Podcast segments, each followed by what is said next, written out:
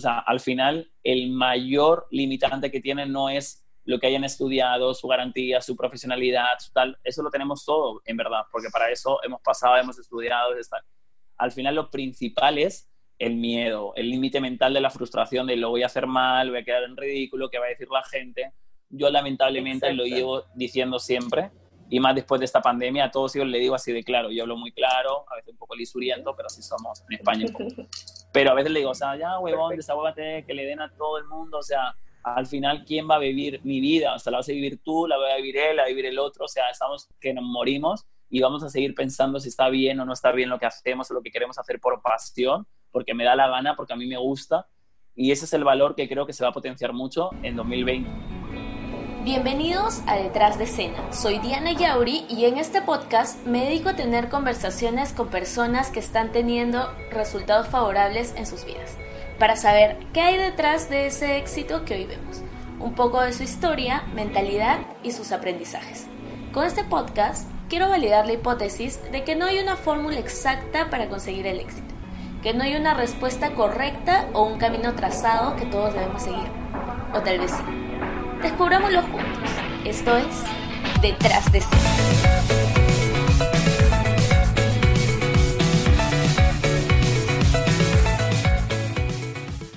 Bienvenidos al tercer episodio de Detrás de Escena. Hoy tenemos de invitado a Ángel Macegosa, consultor de marketing digital, PR, speaker, docente internacional y conductor de Ellas Me, un programa que busca empoderar a mujeres emprendedoras. Él nos cuenta su historia personal y la mentalidad con la que lleva su vida en general, que es lo que lo ha llevado a donde está ahora. Espero les guste y no se olviden de seguir a detrásdescena.podcast y a dianayauri.blog en Instagram. Disfruten este episodio. ¿Y de cuál ha sido tu historia, de cómo iniciaste, cómo llegaste a Perú y todo esto? Sí, bueno, eh, realmente es una historia un, tanto extraña, que así inicio mis conferencias contando cómo llegué a Latinoamérica eh, con 23 años, eh, cuando yo termino mis carreras, o sea, de lo que estudié, que estudié publicidad, marketing, comunicación audiovisual, e hice un grado en periodismo y en ese momento, cuando yo estaba en España, estaba trabajando para Canal 9 y me ofrecen tener, o sea, la posibilidad de tener una beca para Perú, ya que en esa, en esa oportunidad, o sea, no, nadie había tomado esa beca, yo ya había terminado, en verdad no me acontecía tanto venir, pero dije, bueno, me encanta, súper exótico, o sea, un lugar diferente, 23 años y me voy.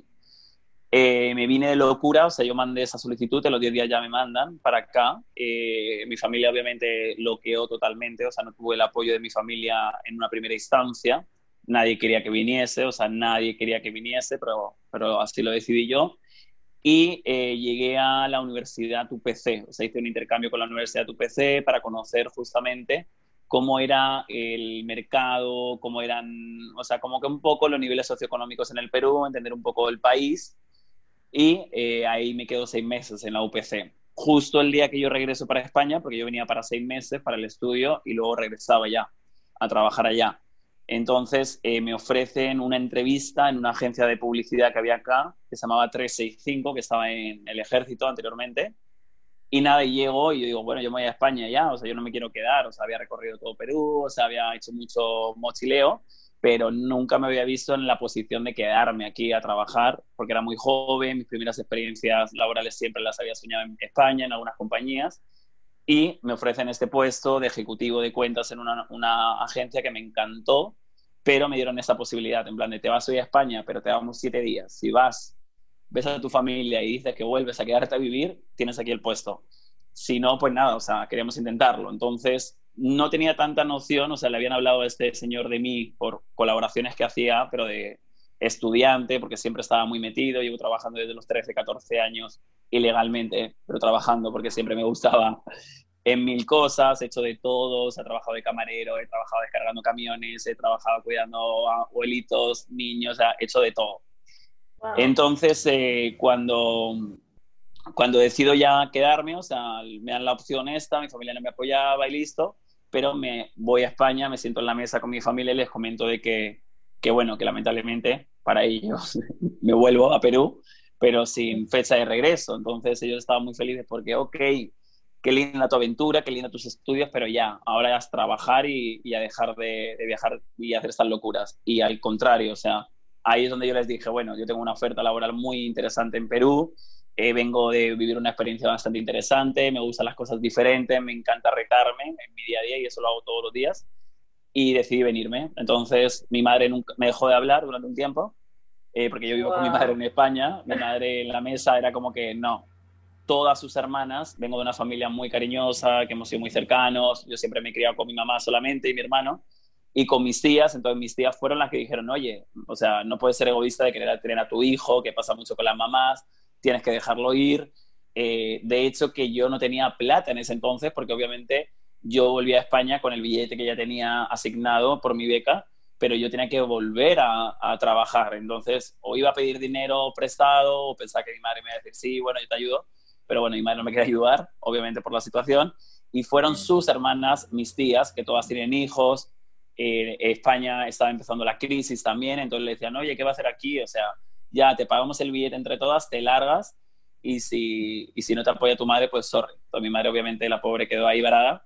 Volví a Perú, estuve un año trabajando para esta agencia, a los dos meses estuve como el director de cuentas de la agencia, que era una agencia que tenía marcas como Country Club, GMO, eh, Radio Shack, o sea, teníamos marcas muy grandes y conseguí en tan solo dos o tres meses ser el responsable de la agencia, director de cuentas, o sea, porque era bien push, bien... O sea, algo que también echo de menos ahora en mis colaboradores, pero bueno, entiendo de que las generaciones van cambiando y que todos tenemos diferentes intereses, pero esa integridad con la que trabajábamos antes, por ejemplo, en agencias de publicidad y tal, no se ve ahora, obviamente porque valoramos otras cosas que también son muy interesantes de nuestra vida privada, la gente joven ahora quiere tener el trabajo al lado y la vida personal en otro, pero bueno, en aquel entonces sí que acabé muy mal después de ese año, o sea, acabé muy enfermo porque yo trabajaba 15 millones de horas, eh, tuve la mala suerte de contar con un jefe que fue el peor líder que podía haberle deseado a cualquier persona, o sea, encontrábamos diariamente, y eso hay, hay pruebas de todo, maltratos a todo el personal, o sea,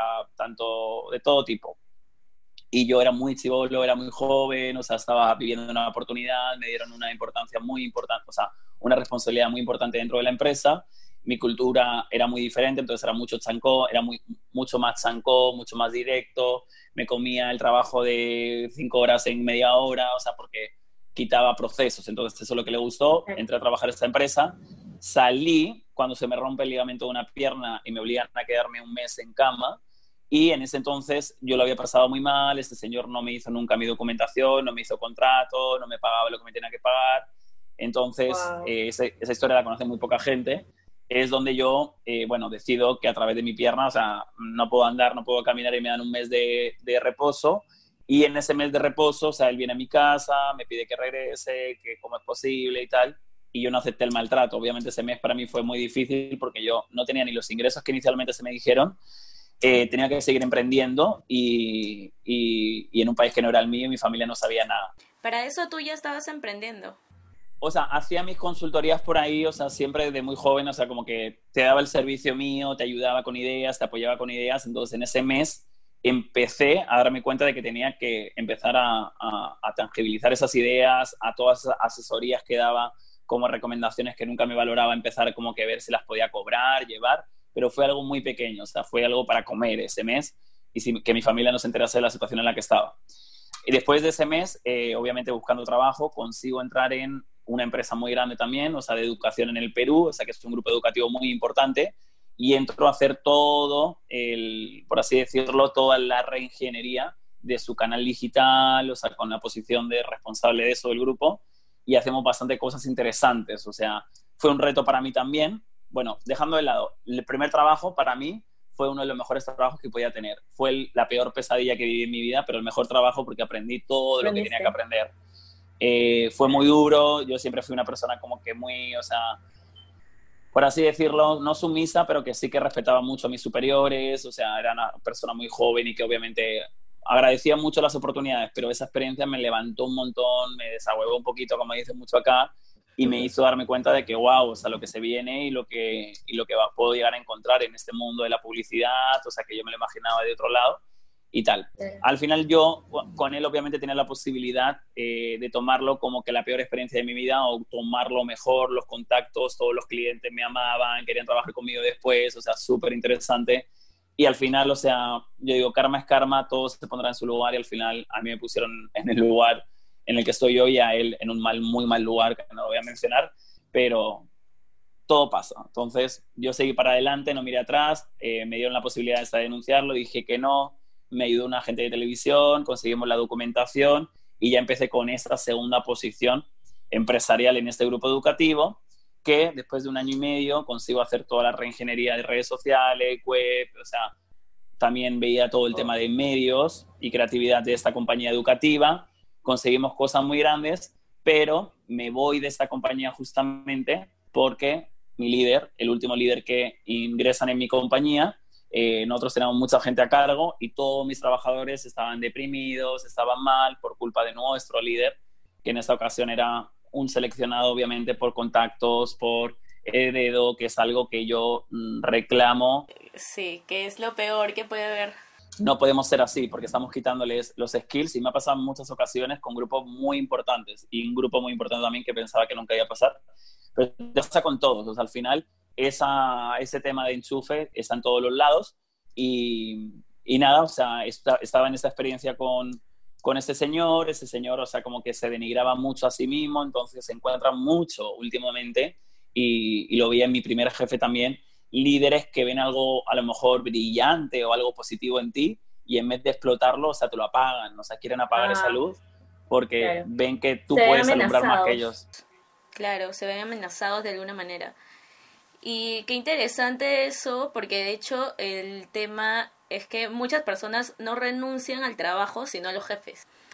Y bueno, quería hacer un paréntesis ahí y me pareció también interesante lo que me comentaste de que trabajaste de todo. ¿Cuándo empezaste a trabajar y cómo, cómo es que se te prendía ese chip? No sé, por, por tu familia, por tu mamá. Cuéntame un poco más cómo fue antes de eso, tu primer trabajo, por ejemplo. Sí, o sea, yo, como te decía, vengo de una familia, o sea, bastante luchadora. Eh, bueno, eh, como todas las familias, o sea, que tienen sus, sus problemas. En mi caso, yo con 10 años eh, tenemos la figura de mi papá sale de casa, nos, deja, nos deja solos a mi hermana y madre a mí, y ahí empieza como que la verdadera historia para mí de lucha y de emprendimiento en todos los sentidos, porque desde muy joven eh, eh, hacía mil cosas, o sea, hacía justamente mil cosas para ayudar en mi casa. Me acabo de revisar con mi hermano porque mi hermano es mayor que yo, pero tiene otra personalidad totalmente. Entonces yo de muy pequeño le cobraba a él un, 100 pesetas ahí en aquel entonces, que era como que tres soles por cocinarle, por hacerle la cena. Entonces yo me, me, encargaba de mi casa con 10 años. ¿Por qué? Porque mi mamá ya estaba desde las 7 de la mañana temprano trabajando, tenían una compañía con todas sus hermanas, o sea, de moda, que siguen todavía luchando, y ellos fueron la, eh, el mayor ejemplo de, de, lucha, o sea, de mi abuela, que es la figura más representativa y más poderosa que tengo en mi vida, o sea, por la que lucho, o sea, ya no, ya no está con nosotros, o sea, nos dejó justamente yo estando acá y para mí fue muy fuerte, pero desde la figura de mi abuela, que tiene siete hijos, seis hijas y un hijo, se queda viuda, embarazada del último hijo en un pueblo sin dinero y dándole de comer a siete hijos, y se cambia de ciudad, o sea, se montan en un carro con burros, se van todos hasta una, una ciudad a empezar de cero, empiezan a fabricar textil, a, trabajar con moda, a coser todos los hijos y ahora han creado un, imperio bastante interesante que, que, se fue creando poco a poco, se fue construyendo, todos los hijos, sobrinos, primos entraban a la empresa, entonces vengo de esa idea, de esa lucha, entonces es muy difícil también, o sea, para una madre, imagino incluso, eh, tener que enfrentar también... Eh, eh, todas estas situaciones, nosotros éramos muy jóvenes, a veces no entendemos cosas de jóvenes que ahora entiendo ya con, o sea, mucho más adulto, pero en esa rebeldía también de buscar ser independiente, de tal, es donde yo empiezo a trabajar. Entonces eh, encontraba que un primo tenía una opción para irnos los fines de semana, no sé, a descargar camiones a una fábrica de un tío, no sé qué, y nos pagaban en negro. Pero yo quería saber qué era eso, o sea, que eran cómo llegar los trailers, cómo descargar los camiones. Entonces mm, me metí ahí y luego casi me muero porque obviamente descargar un tráiler no es fácil. claro. Y con 13, 14 años tampoco, pero bueno, eran cosas que yo iba haciendo por mi cuenta, para ganar mi dinero, para tener mi integridad, obviamente fuera de, de, eso de mi familia. y ahí donde me empezó a ir muy bien. Entonces, eh, de ahí paso a, ¿qué hice ahí? Bueno, es que he hecho de todo, he vendido zapatos en una zapatería, he hecho de camarero en restaurantes de playa, justamente donde iban parte de mi madre con sus amigas y a veces lo hacía también por rebeldía, en plan de no, yo tengo mi dinero, aparecía ahí atendiendo la mesa y mi madre me quería matar. Ah, claro, ya, ya, habías, ya te habías acostumbrado a ganar tus cosas y algo que quiero rescatar también de lo que me dices es que los trabajos tú lo hacías, aparte del dinero, también por aprender de ciertas cosas. Como eso de descargar.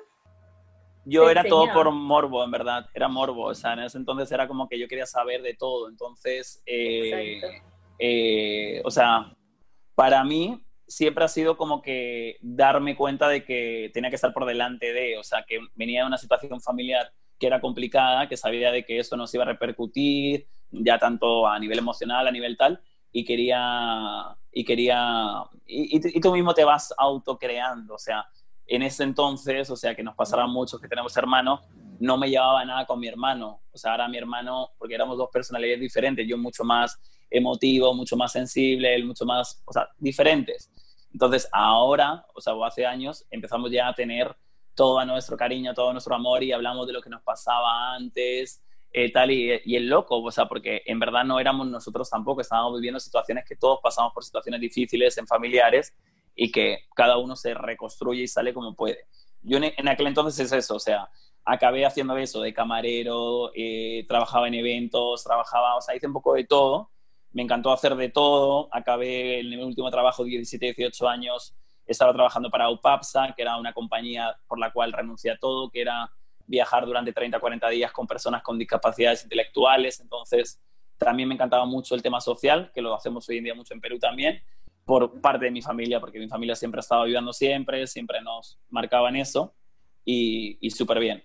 Entonces, nada, eh, volviendo, a, volviendo a, bueno, a esos trabajos, es, es la búsqueda de tu independencia, o sea, buscar un poco de cómo sobresalir, cómo probar todo y que no se te queden los anillos grandes, como decimos en España, a día de hoy. O sea, a día de hoy, toda la trayectoria corta que tengo, porque yo tengo 30 años nada más, eh, todo lo que he hecho o sea, ha sido tan intenso, o sea, he viajado tanto, he hecho tanto a nivel ya de conferencias, de mi trabajo, de, de todo, o sea, que, que es lo que quiero seguir haciendo, o sea, seguir aprendiendo, porque como te digo, me falta mucho para aprender y todo se, se va cambiando día a día, pero, pero nunca dejar de perder, de probar las cosas, de tener oportunidades. O sea, la gente siempre quiere lo mío y punto, o lo que conozco y punto. No, o sea, yo quiero hacer y conocer todo lo que no conozco, todo lo que me incomode, o sea, todo. Claro, te abre el panorama de incluso lo que estás haciendo, o sea, saber qué hay en otras industrias, saber qué hay en el mundo enriquece más tu misma carrera, a ti como persona y por ende todo lo que hagas, ¿no? Entonces, ¿cómo fue que decidiste, o sea, ir por este camino tipo de la publicidad y marketing, de todo esto? Porque ya vi que has probado un montón de cosas, pero ¿qué fue lo que te enganchó?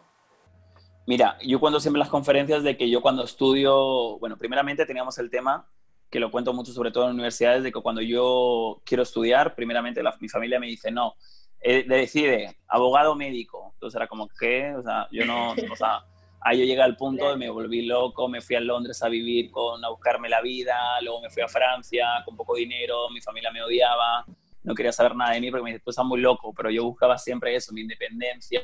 Digo, ok, no me quieres pagar la universidad porque no quiero estudiar esto, entonces me voy a buscarme la vida y ya estudiaré lo que quiera. Entonces, siempre he tenido ese carácter de rebelde, o sea, con 18 vivir en Londres, o sea, e irme a Francia, entonces al final eh, se dieron cuenta de que conmigo era como yo quería. Entonces, o sea, si yo quería ser publicista la tenía muy clara porque ese era mi mundo, por lo que podía hacer, por la conexión, ser público con la gente, relaciones públicas. Y aunque me gustaba mucho la medicina y la abogacía, no era mi vocación, o sea, no era algo que yo me viese haciéndolo y no lo iba ni a intentar por mi familia, o sea, sorry, o sea, en mi vida. Y es algo que también hoy en día hablo mucho con los padres, con los chavales, porque normalmente hay gente que tiene ahora historias de fracaso o viven infelices o viven tal, justamente porque, por eso, o sea, porque tuvimos que hacer algo de lo que se le quedó pendiente a mi padre o a mi madre y no es normal. Incluso hoy en día sufrimos mucho por problemas de ellos que no tenemos por qué sufrir. Entonces, eh, nada, o sea, ese fue un poco en la salida de, de todo ese mundo, de querer hacer las cosas diferentes, empezar a meterme en el mundo de la publicidad, ya asumen de que voy a estudiar publicidad y relaciones públicas, entonces ahí empiezo en mi ciudad, pero duró muy poco, duró dos años en mi ciudad, porque era el trato en plan de, bueno, te ayudamos a estudiar estas carreras, pero las estudias en nuestra ciudad, porque yo obviamente dije, nunca voy a estudiar en mi ciudad, yo quiero estudiar fuera. Entonces estudié un par de años en mi ciudad, pero luego ya dije, chao. ¿De qué parte de España eres?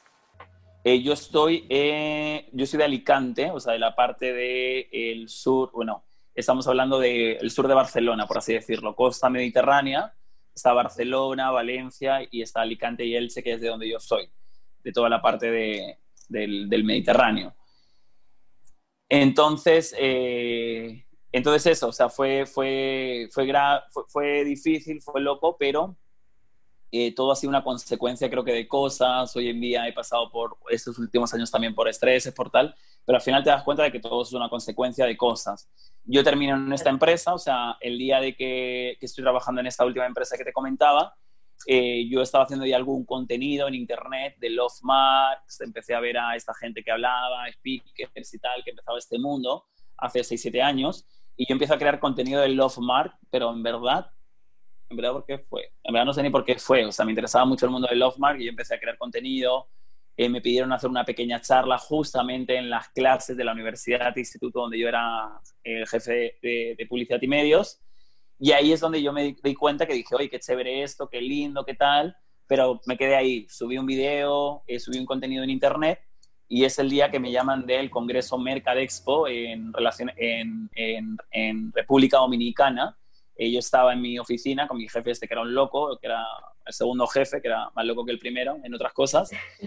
Y, eh, y nada, y me llega este correo que me dice, no, ya Ángel, tal, hemos visto tu contenido de Love Mark, somos de República Dominicana y te queremos invitar una semana a eh, gastos pagados en un congreso que va a estar el presidente JB Thompson, va a estar no sé quién de España, va a estar...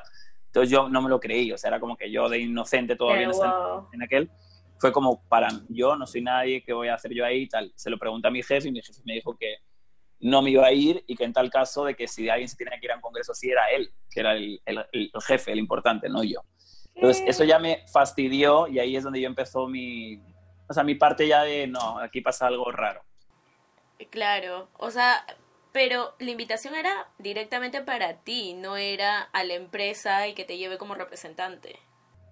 Sí, eh, eh, justamente eh, pasa eso, o sea, pasa, pasa que fue una decisión, o sea, que fue fuerte, pero que, es parte de, lo que te toca, o sea, es lo que, es lo que tienes que hacer, o sea, cuando la, el mail llega, el mail llega a mi correo, no llega al suyo, no llega a la empresa, o sea, lo buscaban a mí por mi contenido de Love Marks. Entonces, nada, decido irme a este congreso, en este congreso me va súper bien, estaba súper tímido, súper mal, porque obviamente estaba rodeado de gente súper top y gente que yo eh, eh, quería, quería enfocarme. Y, eh, y, nada, y me fue súper bien. Llegué a República Dominicana, conocí a los ocho expositores que habían en ese primer evento mío.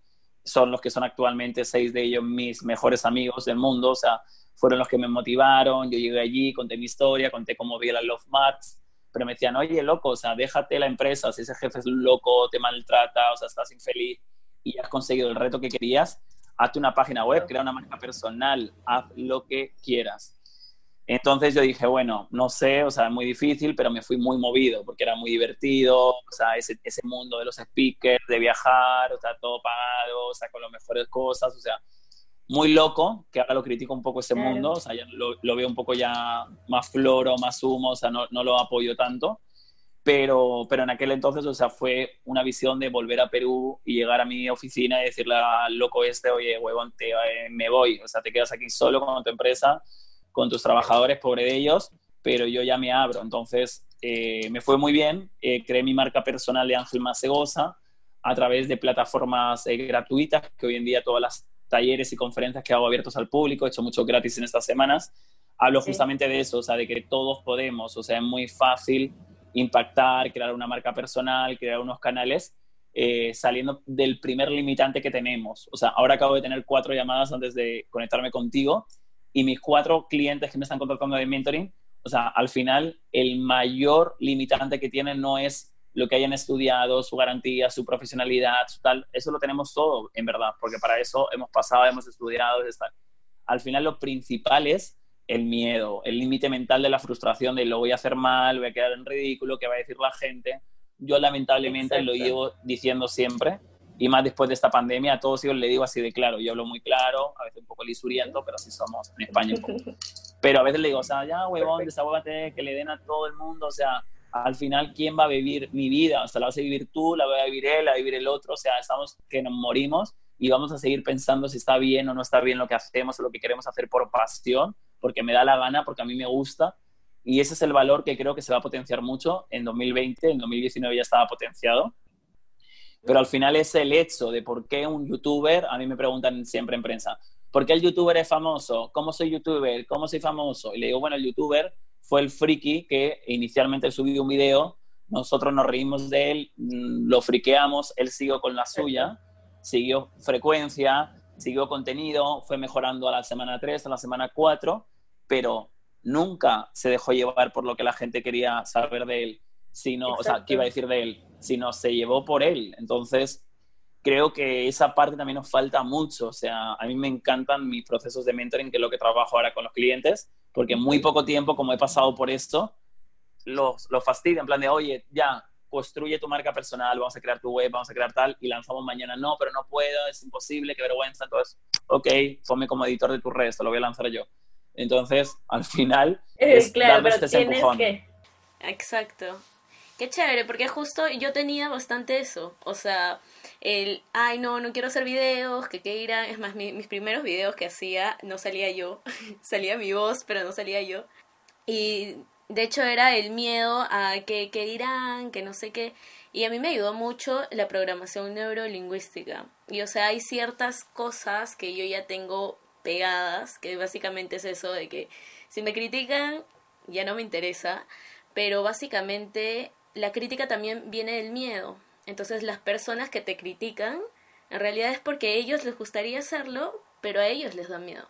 Entonces, básicamente, otra cosa también es una persona que está en un rango alto o que o sea, que ya tiene sus resultados, jamás va a voltear hacia abajo y decir y criticar a personas pues que nada que ver, ¿me entiendes? Una persona que ya tiene un rango mira hacia arriba. Entonces, todos estamos mirando hacia arriba. Básicamente, si alguien te critica es porque también está mirando hacia arriba y te está mirando a ti. Básicamente, si ya hiciste algo y empiezan las críticas es porque has hecho algo diferente. Entonces, eso eso empecé como que ya a internalizarlo y con programación neurolingüística, pling, me abrí y, ya hasta llevé el tema de la certificación en coaching de programación neurolingüística.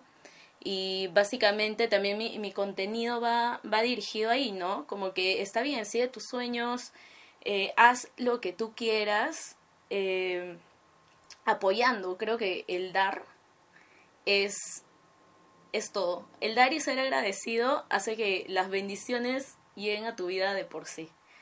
Entonces es, creo que lo, lo que llena más a muchas personas que he conocido, como te veo a ti y digo, ok, lo que te impulsa es dar ese impulso a las personas, ayudar a las personas. Y, y me parece genial, me parece genial, porque muchas personas apasionadas, algo que estoy notando eh, que tienen en común es eso. Y está bien chévere. ¿Y cómo nació ellas? Bueno, eh, eh, para contarte así cronológicamente, o sea, yo llego a Perú, tengo este primer trabajo en la agencia de publicidad, un año, me va súper bien, contactos, salgo por este problema, entro en la segunda empresa, eh, me va eh, súper bien, o sea, en cuanto a eh, resultados, conseguir reventar la meta que me puso esta compañía. Entonces, también soy un poco loco porque al inicio de, mi, de todo mi emprendimiento me gustaban mucho los retos. Entonces, hoy en día puedo estar feliz porque he trabajado con artistas súper reconocidos en música, en diferentes rubros y era muy loquito de eso, o sea, de, ay, voy a trabajar con eso, que me encanta, nunca he trabajado, pero quiero, ay, al día siguiente con esto, entonces no era como que, o sea, no era como que o sea, ahora hay clientes que me dicen, ya, pero es que tú no fidelizas, tú no tal, y digo, es que yo no quiero fidelizar, o sea, yo quiero ser realista contigo. Si a ti te tengo que ayudar en un plan de tres meses, te voy a ayudar tres meses y luego vuela, o sea, te quiero enseñar a que tú sepas, pero si tengo que hacerte lo mismo todo el tiempo, me voy a aburrir y tú puedes. Entonces, eh, eh, esa es la idea, o sea, que veamos como que la oportunidad de ayudar a todo el mundo y cada uno tenemos una personalidad diferente. Hay personalidades ahora, como te decía, yo le tengo un poco ya de resquemor, no soy tan conectado, estoy en 15 millones de grupos de WhatsApp que me he prometido salirme de todos antes de que termine la pandemia sin remordimientos, aunque me critiquen y me bloqueen de eventos, pero ya es full humo, o sea, estamos con contenidos, o sea, yo a veces intento ser lo más sincero con lo que te doy, con los contenidos que he aprendido, la gente me dice, eres tonto porque lo das todo, pero bueno, al final para eso lo sé. O sea, sorry por no ser inteligente, de engañar a la gente o de dar un contenido humo, de hablar por hablar, o sea, prefiero ahora quedarme callado. He de decir que en estas primeras instancias, o sea, por eso hablamos del mundo de speakers y tal, o sea, hay mucho de eso, o sea, es cómo te cautivo para luego sacarte el dinero y no, o sea, a nivel de speaker, o sea, yo creo que speaker, o sea, el otro día me hicieron una entrevista de cómo es ese speaker, qué se siente ser speaker, y digo, yo no soy speaker ni soy nada, o sea, yo no vengo formación, no tengo formación de oratoria, no tengo formación de speaker, eh, la gente que me ha visto hasta la universidad está ahora alucinando. ¿Por qué? Porque yo en la universidad jalaba los exámenes y presentaciones porque no era capaz de hablar delante del público, de 15 personas, de 20 personas, y ahora lo he hecho delante de 10.000. Entonces, eso para mí son superaciones y metas de éxito personales. O sea, no quiero que me aplaudas tú ni me aplauda nadie. O sea, mi éxito es ese. Pero es que a lo mejor mi éxito es ser el mejor en una carrera y llegar el segundo, porque nunca me había imaginado ser el primero, ni el décimo, ni el cienavo. Entonces, para mí mi meta puede ser ser una segunda, tercera posición. Entonces, lo primero es desprogramarnos de lo que la gente quiere de nosotros o de lo que el mundo quiere para todos. O sea, yo a lo mejor quiero salir calato a la calle hoy día, no lo puedo hacer obviamente porque estaría incurriendo en leyes, pero a lo mejor, o sea, tonterías de vestirme de hipercolores, o sea, ejemplos que pongo yo. O sea, ¿a ti te gustaría salir muchas veces de una forma de vestir que no es la que al final sales vistiendo porque sabes que tienes que seguir unos cánones de reconocimiento en la calle. Obviamente sí, a ti estás en la cola del metro y no te gustaría escuchar, estar escuchando música y ponerte a bailar si te da la gana, sí. O sea, son cosas que queremos hacer, pero que dejamos de hacer por el resto. Entonces, también hay cosas muy interesantes. A mí me encanta todo el tema de PNL. El PNL a mí y el tema de coaching me ayudó muchísimo y me salvó de muchas cosas personales. O sea, a nivel de mis propios pensamientos sobre todo, o sea, darte cuenta que son procesos químicos, que a veces, o sea, ay, estoy súper depresivo, ya entiende que estás depresivo porque ayer tuviste una consecuencia de, o sea... O sea, y ni siquiera solo ayer, claro, fue hace muchísimo tiempo, en realidad todo, nuestro cuerpo está tan acostumbrado a, a los químicos que nosotros emitimos con nuestro propio pensamiento, es como que tenemos un pensamiento y eso hace que nuestro cuerpo eh, emita hormonas y ciertas sustancias. Entonces nuestro cuerpo está tan acostumbrado a esos mismos pensamientos que es como que el cuerpo ya tiene una adicción a esa cantidad de hormonas y ciertos químicos que, que emitimos. Entonces, básicamente, cuando queremos tomar otra decisión, obviamente tenemos que tener otro tipo de pensamiento y ahí es donde viene todo este cambio que te sientes súper mal haciendo algo nuevo, que es básicamente cuando sales de tu zona de confort. En cambio, cuando ya eres consciente de esto, ya dices, ok, esto es parte del proceso y, y voy a seguir para adelante, pero no vas perdiendo tu meta. Entonces, eso es algo demasiado, demasiado chévere eh, en PNL y que ayuda bastante a, a romper con las creencias limitantes, ¿no? Exacto, yo ahora lancé el día de ayer, bueno, el ayer fue, hoy que estamos jueves, miércoles, sí, no sé en qué día estoy. Eh, eh, el día de ayer lanzamos justamente a través de... Sí, he lanzado un nuevo producto, o sea, porque hacía tiempo que quería construirlo, de cómo yo unía todo lo mío, todas mis herramientas, toda mi motivación, o sea, la parte de mi conferencia central del poder de tus relaciones digitales con todo ese tema del PNL y lanzamos ayer una conferencia gratuita eh, que vamos a hacerla todas las semanas y luego tenemos el curso integral con Catalina Pineda Coach, que es una coach súper reconocida en Colombia, súper top, súper queridísima, que me ha ayudado mucho. Y hacemos eso, o sea, unimos dos eh, objetos, o sea, todo el objeto práctico, digital, herramientas, como cómo del desprogramarte y programarte para cumplir con estos objetivos, utilizar las herramientas, porque yo me dado cuenta de eso, o sea, mis conferencias la gente, wow, alucinante, gracias, me has dado ideas de 20 mil dólares, porque obviamente es así, o sea, el nivel de, de, cosas que te doy para que tú misma hagas y tú misma te construyas, al final es lo que no le pagas a una agencia. Pero me faltaba mucho eso, o sea, el poder tomar la decisión de lo voy a hacer, cómo hago para tener ese tipo de pensamiento, o sea, de una manera muy interesante. Y lanzamos el producto este con PNL. Entonces, súper bien. Genial, genial. Eso es muy power. En realidad, varias cosas acompañadas de PNL se vuelven como que, ¡pum! Algo que, que hace estallar eh, ciertas cosas que necesitas que estallen para poder llegar a, tu, a tus resultados, ¿no? Es, es bastante interesante porque acelera el proceso.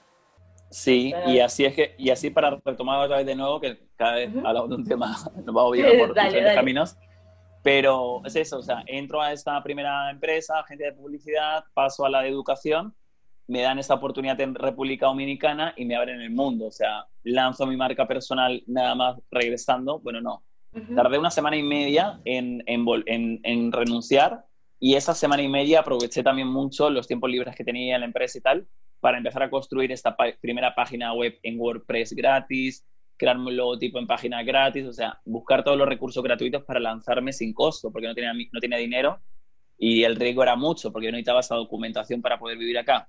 Entonces, nada, lanzo todo eso en un primer mes, lo hago tan bien y tan diferente, porque no había muchas marcas personales todavía hace 8 o 9 años, no, 7 años, estamos hablando, que impactó muchísimo con la consultora, empezamos a trabajar en mi casa, que siempre me acordaré, porque o sea, empezamos a implementar mi sala de mi casa, éramos uno, éramos cuatro, éramos cinco, eh, era un locón, porque ese primer, esa primera idea de emprendimiento, darme cuenta de lo que podía generar y lo que podía valer, o sea, era muy fuerte para mí, entonces no dormía nunca, era de la cama al, al salón con todo mi equipo ahí, luego boté a mi roommate y ahí monté mi oficina, o otra oficina, o sea, un locón, fue todo eso.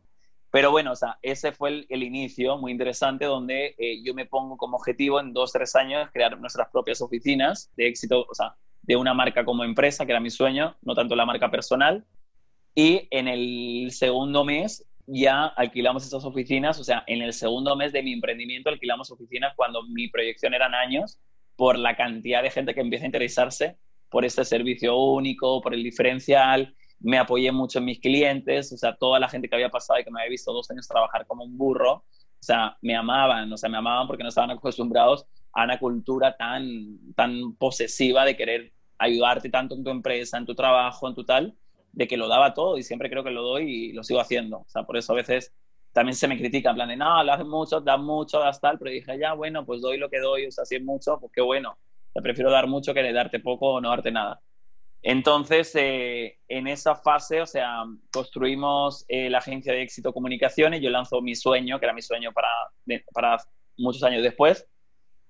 Eh, abrimos en el Parque Kennedy, que era también mi sueño, en el edificio de Asiscar en aquel entonces, que bueno, ahí siguen las oficinas, y empezamos a crecer un montón. Bueno, empezamos a crecer, empezamos a crecer a nivel de rubros, empezamos a trabajar con marcas súper top, a crear eventos increíbles con muy poco equipo y nos hemos mantenido así porque al final yo decidí también de que mi sueño inicial era, no, quiero una agencia con 100, 200, 300, 500 personas, pero no, o era el sueño inicial del joven loco.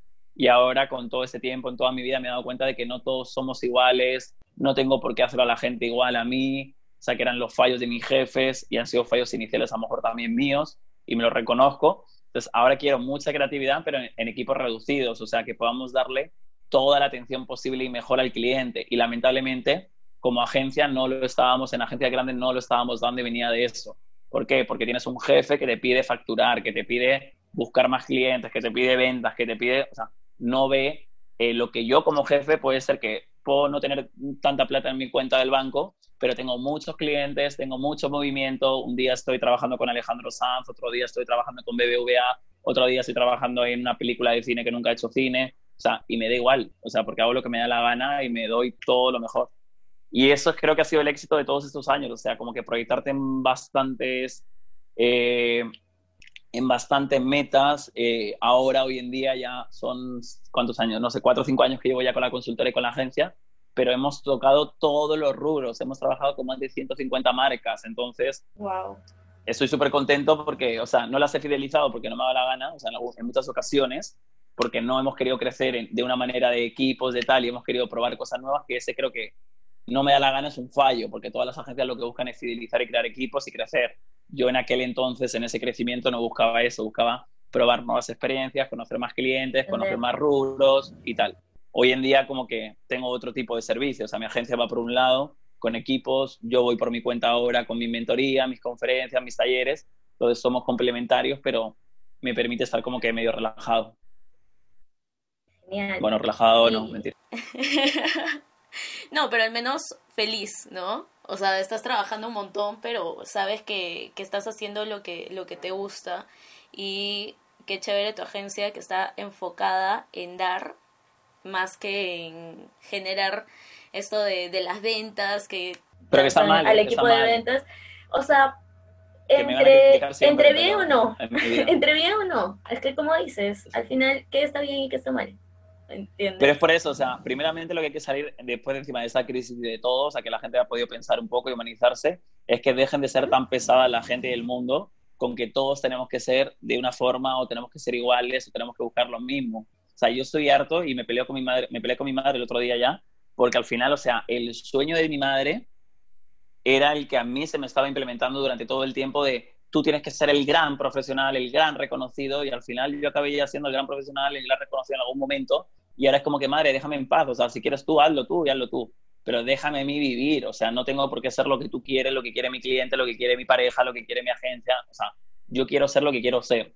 Que pierdo oportunidades, sí, pero es que lo vemos en todos los ámbitos, o sea, no voy a cambiar mi personalidad o voy a ser como mucho más vende humo, vendedor, o sea, más impactante para vender más si no soy así. O sea, prefiero buscar las herramientas, prefiero buscar un equipo comercial chévere, interesante, que sepa vender, que sepa captar con herramientas, porque no mi trabajo tampoco ser de todo, pero, pero eso va a depender de cada objetivo tal. Para mí es un fallo, o sea, yo te lo digo como que muy pocas agencias hacen lo que hago yo. Exacto, apalancarte de los de otros talentos también, ¿no? Para eso se forma un equipo. Este, pero el tema me voy a que tu foco es el que básicamente te ha hecho pasar por todos estos rubros y crecer en, en el ámbito que, que, a ti te gusta. Porque si vamos a ver como que otras agencias que de repente se quedaron un poco estancadas ha sido por el, por el chip ese de, ok, ¿cuántos clientes necesitamos ahorita? Y salgan a vender y salen desesperadamente a vender y por querer conseguir otros clientes rápido no, no dan lo que deberían dar o dan lo justo para decir, ok, tengo otro paquete, pero págame más. Y dan un poquito más y... O sea, va a depender de agencia, es lo que te digo, va a depender de la situación también que tengas tú. ¿Por qué? Porque yo cuando inicio y abro la empresa y, la, y las oficinas, obviamente siempre hay necesidades. Entonces, yo veo, veo mucho más lo que tú me dices, o sea, mil correos cuando era director de marketing en empresas y tal, de correos de agencias, de correos de tal, donde no están ni sabiendo ni lo que estoy vendiendo, solamente quieren mi cuenta para facturar más. Entonces, yo desde siempre he querido como que hacer un trabajo un poquito más arduo, mucho más complicado, de personalización, de trabajo y tal, pero porque he estado en todas las partes, he estado en la parte de director de marketing, he estado en la parte de agencia, o sea, y al final, o sea, para mí, siendo transparentes, es como voy a mejor llevar mi relación con el cliente. Todos en agencia siempre tienen el miedo, ¿no? El cliente es un maldito, es un desgraciado, sí, hay muchos clientes desgraciados, pero si tú tomas solución previo a firmar un contrato con un cliente desgraciado pesado intenso, o sea, lo puedes solucionar. O lo que yo hago, o sea, yo te doy una sesión gratis siempre a todos mis clientes ahora de mentoring. En ese mentoring, en media hora, yo conozco a la persona, entonces acabo o poniéndole un presupuesto de 10 mil dólares para que no me contrate, o me encanta el proyecto y ya me tiro siete horas hablando con él y, ay, pero no era una hora, digo, ay, mierda, o sea, ya me he pasado seis horas, que he perdido seis horas de trabajo y tal. Entonces ahí es donde yo me autocastigo, pero no me, no me autocastigo porque es mi personalidad, o sea, me falta concentración a veces, me falta foco, me falta tal, pero bueno, o sea, ese me falta, mis amigos me pegan con guante, me dicen, si a ti te falta, a mí que me falta, entonces, respirar. en, siete millones de cosas a la vez y te sigue faltando, pero es eso, o sea, a mí siempre me va a faltar, yo siempre voy a decir que no sé nada, o sea, sé lo que sé y si te sirve, te, felicidades, pero no te voy a vender que mi idea es la mejor, o sea, te voy a dar como que aportes con todo el amor que pueda posible, pero ni te voy a intentar vender más, o si te quiero vender más, te voy a decir, oye, te voy a ayudar con eso, sesión cero, que ahora me llaman gente y me dicen, no tengo dinero, me muy caro. yo, si no saben mi precio, ¿para qué me dicen que soy caro? Si a lo mejor no soy caro, o a lo mejor te puedo ayudar, o a lo mejor en una sesión podemos solucionar tu problema. Entonces es como que ir delineándose de que cada uno está chéverísimo, que tengamos nuestra personalidad, nuestra forma de trabajar, nuestra... O sea, porque a mí, a mí principalmente, y se me critica mucho por eso, pero a mí ya me satura y odio que me tenga que hacer los procesos que la gente me dice, que un trabajo me dijo, que un libro dijo a todo el mundo y todo el mundo me dijo. Yo en mis mentorías tengo mi propio proceso, tengo mis propias preguntas, mis propias técnicas, o sea, lo hago como a mí me da la gana. Y tienes tu propio libro también. Exacto, que con que tiene igual, o sea, con tiene la pasé muy mal porque, o sea, lloraba sangre porque era como que, ¿cómo soy tan enfermo de haber creado un contenido entero solo y propio? O sea, eso es demasiado ser un sinvergüenza, o sea, lo voy al inicio decir, cómo yo voy a inventarme un nombre, voy a inventarme unas técnicas, voy a inventarme metodologías de trabajo, quién soy yo para hacerlo. Pero no, o sea, en aquel entonces me lancé, gracias a Dios, y lo lancé, me tardé un año que no lo quería ni ver, o sea, era como que ahí está mi libro, pero qué vergüenza, o sea, iba a full eventos gigantes y eran, no lo compren, o sea, casi, pero, pero también por eso, o sea, porque no o sea, yo también todos los días dudo mucho de mí, ahora quiero lanzar un programa de emprendedores y me cuesta, o sea, todos tenemos nuestros skills y tenemos nuestras debilidades, pero que disfrutemos, o sea, en conclusión de todo esto que hemos hablado, es en, ese, en ese aspecto que disfrutemos de esa locura, o sea, yo soy enfermamente loco, o sea, no soy normal y me encanta. ¿Por qué? Porque soy muy creativo, soy loco, soy cariñoso, soy tal, pero tengo que enamorarme de mi personalidad y mi locura y no la voy a cambiar por nadie. He pasado por diferentes etapas, pero creo que la etapa que nos busca, nos toca encontrar ahora es la de autenticidad. O sea, si a mí me da la gana ponerme rímel y salir con rímel, que tengo un amigo que lo hace y lo dejaba de hacer por la gente, coño, ponte el rímel y sal a la calle. O sea, ¿qué te van a decir, marica? Pues algo que sabes y todo el mundo sabe. O sea, no te están diciendo nada nuevo. O sea, que le fastidien a la gente. Y es un poco también a lo que me estoy derivando ahora. O sea, todos mis clientes, sobre todo los que son marcas personales, apostar por ellos, pero para incluso marcas que no tienen plata, que ahora la última llamada ha sido un amigo mío que tiene un potencial alucinante lleva meses queriendo lanzarse, no se lanza, le dije, mañana a las 10 nos reunimos, vamos a lanzar a las 12, punto. O sea, y te lo hago gratis. Pero porque ves potenciales y ves como la facilidad de ayudarlos a que busquen su personalidad y su autenticidad, que es lo que ahora amo. Y sé que con eso nunca vas a fallar. ¿Por qué? Porque no tienes que hacer poses, no tienes que hacer cuevadas, no tienes que inventar. O sea, es enchufar cámara y hablar, es escribir y lo que te salga, que es lo que yo hice con mi libro. O sea, hay gente que me dice, huevón, pero ¿qué, cosas en el libro que no sé por qué las, pones. Las pones. Son súper divertidas, pero no es tan técnico, no es serio, pero le digo, ya, pero es lo que más te ha llamado la atención. No, sí, es lo mejor, lo que más me ha gustado. Pues ya está, o sea, yo así hablo. O sea, mi libro fue como que una, una catarsis mía de ocho metodologías, eh, ver cómo las relaciones públicas y el marketing la junté para tener PR que tiene cada uno un movimiento y todo con mis palabras, o sea, lo que yo pienso y lo que me funciona y con total mente eh, transparencia y, humildad. O sea, en aquel entonces me la creía tampoco que lancé el libro y en el libro lo digo, le digo, bueno, si no te gusta el libro, te devolvemos el dinero. Pero han pasado tres años y, gracias a Dios nadie me ha pedido la plata. Perfecto. No, y eso indirectamente es lo que más engancha y lo que más fideliza, entre comillas, porque al final, este, las personas no buscan como que un, un producto o un servicio por el producto o servicio en sí, sino por el valor que les da. Y las personas cuando empiezan a conectar con otras, es el valor como persona que das más que lo que puedas venderle.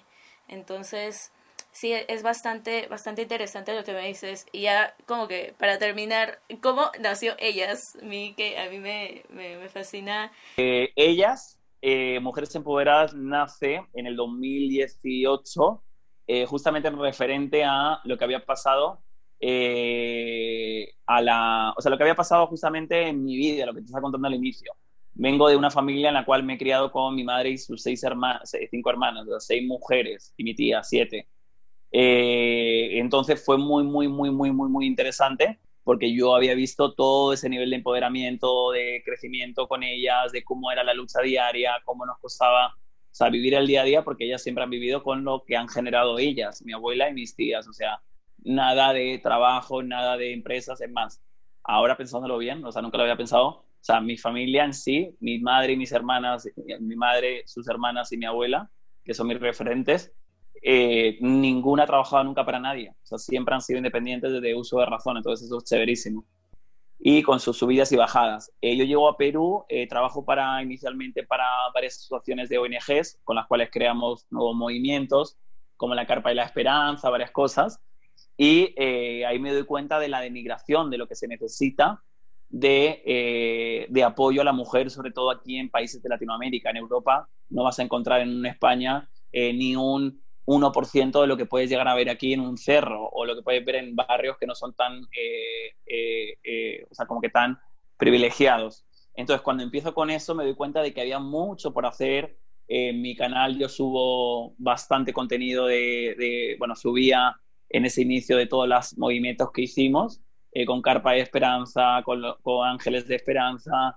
O sea, yo tengo ahora también un movimiento social que se llama eh, una Navidad de cuento, que tenemos una biblioteca en Pachacamac para niños, en las cuales yo desde hace tres años les, en Navidad voy, les entrego para 86 niños, 86 libros, o sea, les hacemos una fiesta, les hacemos biblioteca todos los años, entonces, súper, súper, súper, súper interesante. Entonces, nada, viniendo de todo eso, eh, me doy cuenta de que eh, me empiezo a relacionar mucho con ejecutivas top del país, con artistas famosas, tal, pero era muy, interes era muy interesante. Bueno, interesante no. O sea, era como que, bueno, sí, interesante ver el, cambio y el clasicismo que tenemos en un país, bueno, en todos los países latinoaméricos, pero en un país como Perú también. Ese clasicismo en el cual está la top, pero la media y la baja, o sea, tiene que ver desde abajo siempre a la grande, súper aspiracional, súper puesta, con una vida idílica, con siempre entrevistas que eran muy, muy, muy, muy así. ¿Y qué hago? Creo un formato que se llamaba Leía Mujeres Empoderadas, que era entrevistar en el primer año a mujeres empresarias top del mundo de la publicidad y el marketing, porque empezamos con Mercado Negro, para, eh, para eso, o sea, para crear eh, eh, entrevistas en las cuales yo pueda empezar inicialmente esta entrevista contando toda la parte humana de la persona. O sea, iniciamos con un video que no se esperan, contando cómo es su historia desde niña, sus papás, su hermano, entonces son una Inés Temple, una Luciana Olivares, o sea, gente que se ponen a llorar, se, ponen, se emocionan en plan de, oye, he venido a hablar de mi, de mi trabajo, pero obviamente se les avisa de que van a tener sorpresas, de que esto es una entrevista humana. ¿Y para qué me ayuda eso a mí? Para que la audiencia que veía esa parte de, ejecutivas mirase y dijese, ok, o sea, no es la típica idealizada, o sea, yo también puedo ser como ella, sufre, sufre más que yo porque está más expuesta. Entonces se volvió una cosa muy locura, muy linda.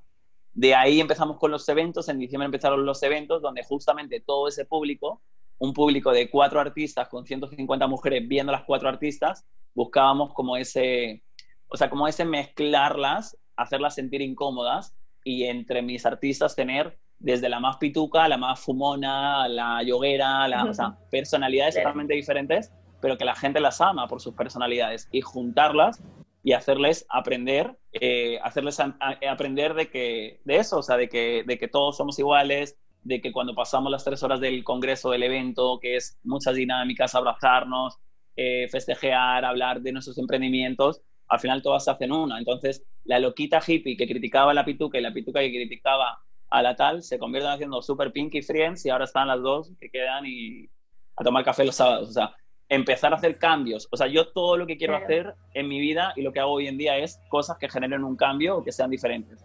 Si me vas a pedir hacer lo mismo que otro, te voy a decir, no lo voy a hacer. ¿Por qué? Porque prefiero acostarme, ver Netflix o ponerme a escribir o a trabajar, que tengo mucho trabajo. Pero siempre que sea algo de vamos a hacer algo diferente, conmigo cuentas. O sea, siempre le digo eso a todo el mundo, porque me gusta eso y eso es lo que tal. Entonces, ella sigue. Ahora lancé en pandemia, los sábados estamos lanzando Habla Emprendedora, donde simplemente hablo con cinco emprendedoras en directo, las hago entrar, cuentan su historia, consiguen como que muy poco views, 300, 400, pero ya es algo entre gente que entra y sale, pero todas ellas ya han tenido su momento de exposición, han aprovechado ese, esa entrevista en sus redes, les ha caído mínimamente dos, tres prospectos o ventas o más, entonces a mí con que te caiga dos ventas o te caiga una venta ya ha generado un resultado, entonces funciona. Entonces nada, ahí lo que ando, viendo cómo apoyar a todo el mundo y viendo cómo, cómo hacer el formato, la mejor forma posible. Genial, perfecto. Nada, pues Eh, muchísimas gracias, Ángel. Yo creo que ya la entrevista tiene para más. Creo que te voy a, que te voy a pedir para una segunda edición. Ahora me has demostrado aún mejor el tipo de persona que eres y que en realidad lo transmites bastante por, por tus conferencias, en, en tu mismo Instagram. O sea, sí se nota, sí transmites y sí es por eso, creo yo, que las personas conectan contigo. sí, bueno, es un proceso, pero ahí vamos, a empoderarnos todos y, cuando quieras hacemos la segunda parte, que nos hemos quedado con muchos temas. Perfecto. Listo, Ángel, muchísimas gracias por estar aquí y... ¿Quieres dar algún anuncio de cómo te encuentras en redes sociales o algo que quieras? Listo. Solamente gracias a ti, o sea, muchísimos éxitos en este podcast, o sea, la verdad que te va a ir súper bien, estoy seguro.